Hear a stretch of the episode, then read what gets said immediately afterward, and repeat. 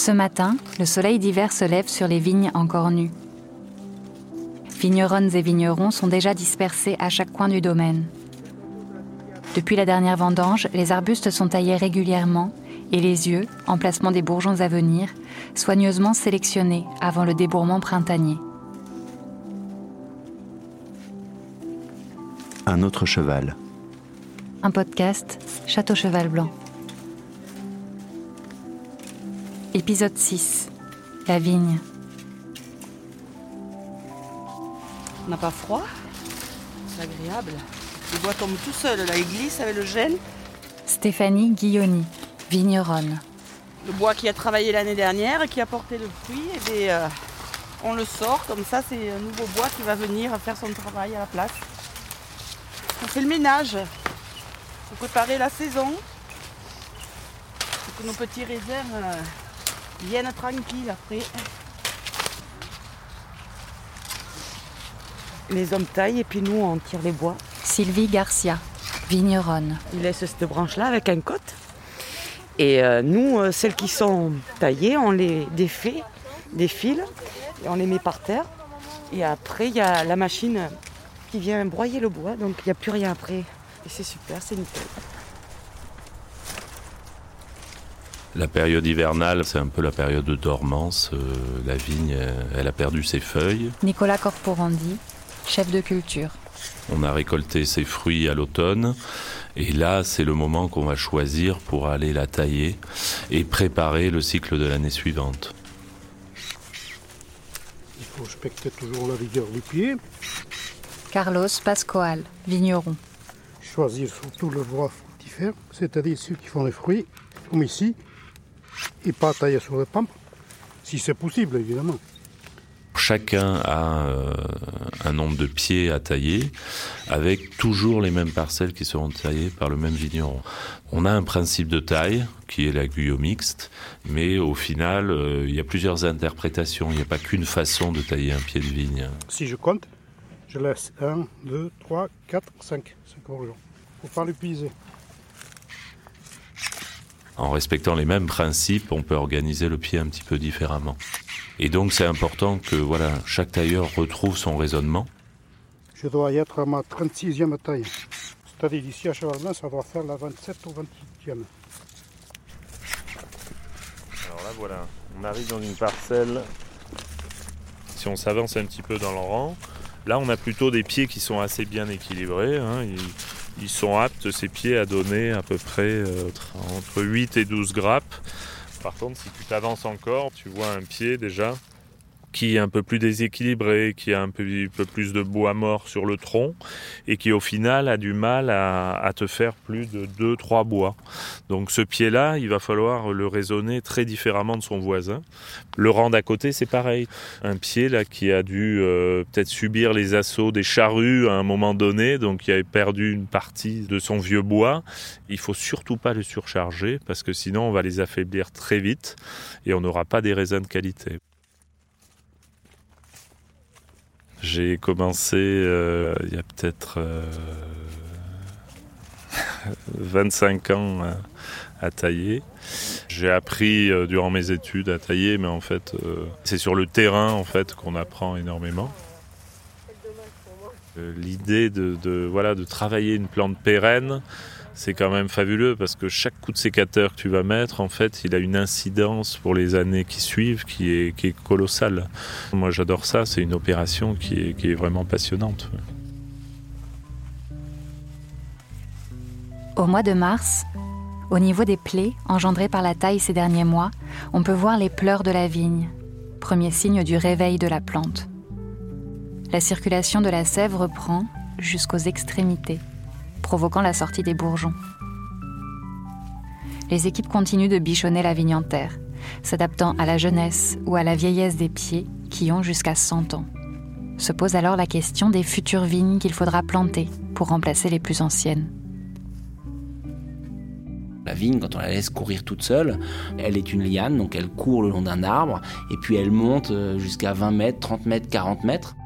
Pierre-Olivier Chloé, directeur technique. Pour atteindre la canopée de l'arbre, fleurir, faire un fruit de couleur, avec du sucre et qui sent bon parce que la stratégie de la plante à ce moment-là, c'est euh, d'attirer les oiseaux parce que son pépin, à l'origine, n'est germinable, hein, ne peut pousser au sol que s'il a été digéré par un oiseau. Et donc la vigne a comme objectif permanent que ses fruits soient consommés par les oiseaux. C'est ça la stratégie initiale de la plante. Et même les cabernets sauvignons, ça grossit, c'est impressionnant, Le raisin, là, il va continuer à grossir un petit peu. Dans quelques semaines, il va euh, passer à l'étape qu'on appelle le véraison, c'est-à-dire que les raisins vont prendre la couleur. Et le végétal, même si ça ne se voit pas à l'extérieur, va complètement basculer euh, dans un mode maturation. Et donc la plante, elle va plus s'occuper de son propre développement à elle, elle va s'occuper de ses petits, elle va s'occuper de faire mûrir le raisin. Et donc petit à petit, bah, l'homme s'est rendu compte que bah, quand on piquait les fruits euh, de cette vigne euh, et qu'il fermentait, ça faisait une boisson, dans un premier temps, qui était stable et qu'on pouvait conserver. Et il a mis cette vigne en culture, hein, il y a des milliers d'années, et petit à petit, il se rend compte que certains pieds donnent des raisins meilleurs que d'autres, certains pieds donnent des raisins plus sucrés que d'autres, certains pieds donnent des raisins plus colorés que d'autres, certains pieds donnent des raisins plus parfumés que d'autres. Et donc, bah, il y a cette sélection qui se met en place, et l'homme ne replante génération après génération que les pieds qu'il a trouvés intéressants. Et c'est comme ça qu'on est arrivé au cépage moderne qu'on connaît euh, aujourd'hui. Il faut imaginer que euh, quelque chose comme 80 ou 90% du vignoble français a été dévasté par le phylloxéra. Et puis, ce qui a été salvateur, ça a été la découverte qu'on pouvait greffer sur des riparia, donc un, type de, vigne. Quand on greffait la vigne, ben, elle n'était plus du tout sensible au phylloxéra. Et donc, ce puceron pouvait plus s'attaquer au pied de vigne. Et c'est de cette manière-là qu'au début du XXe siècle, on a sauvé toute la viticulture française. Mais comme beaucoup de crises, c'est un moment aussi où il y a eu un coup de propre et donc il y a tout un tas de techniques qui ont disparu à cette époque-là. Et donc on a euh, spécialisé, réorganisé, restructuré la production euh, française, parfois en changeant les cépages. Hein. À Bordeaux, il y avait euh, une très grande proportion de Malbec dans le vignoble qui a disparu avec la crise phylloxérique parce qu'il a très très mal supporté le greffage. Et à l'inverse, le Merlot qui se comportait pas très très bien sur ses propres racines, donc franc de pied, dès qu'on l'a greffé, il s'est mis à avoir euh, un comportement plus intéressant. Et donc, il s'est mis à, pousser un petit peu partout, euh, notamment en rive droite à Bordeaux. Et donc c'est pas une fente anglaise, c'est une fente euh, Non, ça peut pas être une greffe. Donc tu fais l'encoche sur le dessus tu, tu, tu, débites ton porte-greffe, tu le fends, tu bisotes ton greffon que tu introduis. Lilian Bérillon, pépiniériste, spécialiste des techniques de greffage anciennes à partir de sélection massale. L'inconvénient, les de taille, c'est que si ta greffe ne marche pas... Ouais, ton pied est mort. Voilà tu fais, une, tu fais quand même une entaille, hein. tu fais le play. Alors que le ti, c'est comme dans les arbres, tu fais un, un, thé, hein. tu, écartes un peu l'écorce et tu viens glisser ton petit bourgeon. Et donc, à cette époque-là, on greffait au champ. Puis après, dans les années 70, de façon à aller plus vite, à produire plus de pieds, de répondre à la demande colossale de plantation du vignoble, euh, est arrivée la technique de la greffe sur table, avec différentes méthodes de greffe, mais notamment une greffe très généralisée euh, dans le Bordelais qu'on appelle la greffe oméga.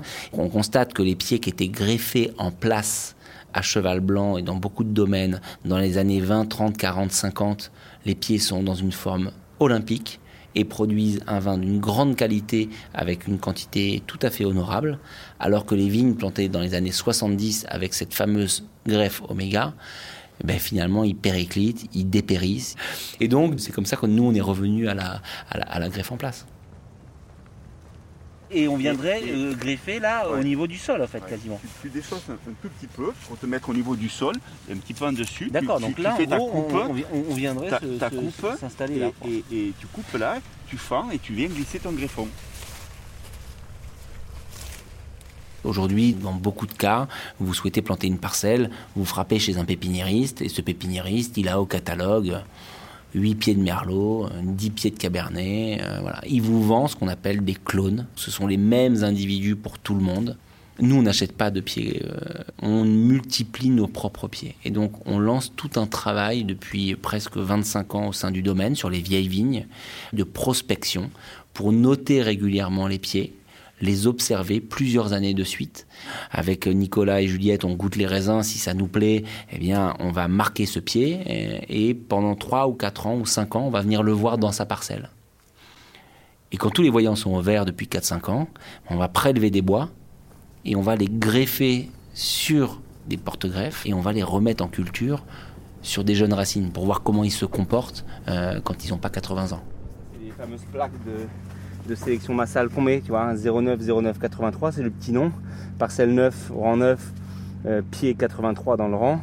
Et lui, c'est un, des pieds qui nous sert à remultiplier euh, les nouveaux pieds qu'on va, qu'on va greffer en fait pour les décennies à venir.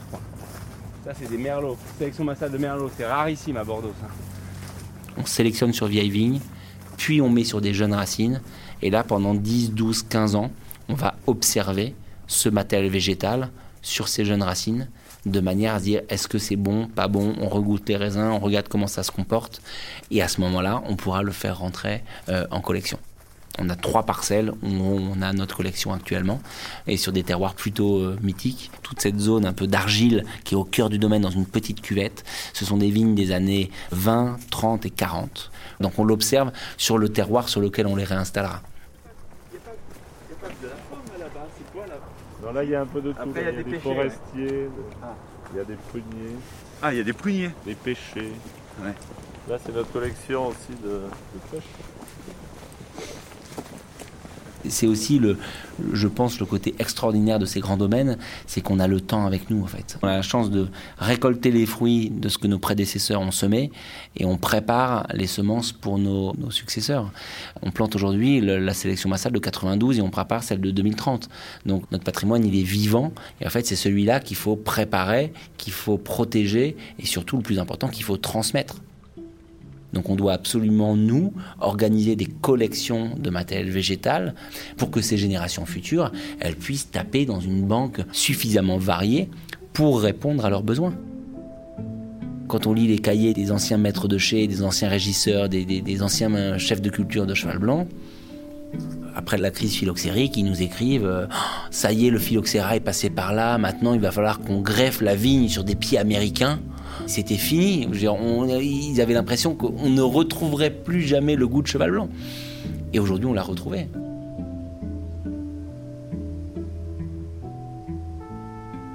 Un autre cheval. Un podcast Château Cheval Blanc.